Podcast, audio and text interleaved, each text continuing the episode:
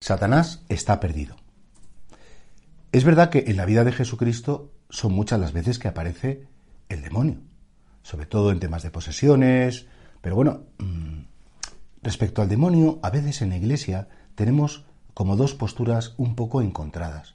Por un lado, las personas que ven al demonio por todos los lados, y el demonio me ha dicho, y el demonio me ha hecho, y el demonio me ha dejado de hacer, qué faena del demonio, como si el demonio interviniera directamente en nuestra vida bueno, que es horroroso, una gente muerta de miedo. Luego está el otro extremo, que es el extremo de decir, ah, el demonio no existe, si el demonio es mentira, el demonio es un mito, es una personificación del mal, pero no es un ser personal.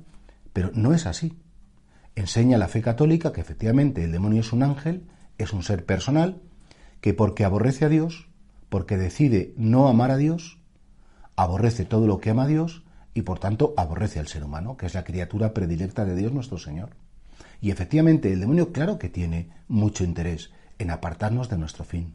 Él, en su ilusión, eh, quiere hacer daño a Dios y nos utiliza a nosotros y quiere hacernos daño a nosotros. Y por eso Jesucristo, en su vida, pues él precisamente lo que viene es a enfrentarse al demonio, a enfrentarse al autor del mal, pero ya no como una divinidad que puede aplastar a, aquel que está haciéndonos daño, sino como ser humano, en nuestro nombre, sube al patíbulo de la cruz y ahí en ese choque terrible entre el misterio del mal que, ejecuta este, este ser personal y el misterio del bien, Jesucristo en su humanidad se enfrenta con Satanás y le vence.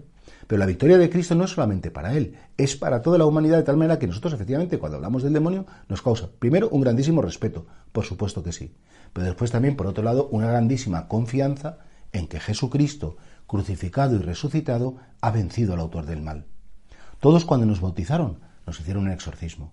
Y todos tenemos una protección especial, claro que sí. Decía el cura de Ars que el demonio es un perro rabioso, pero que Cristo ató con una cadena y lo que hay que hacer es no acercarse a jugar con él. Pero no dudemos que existe el mal. No dudemos que hay personas intoxicadas por el mal.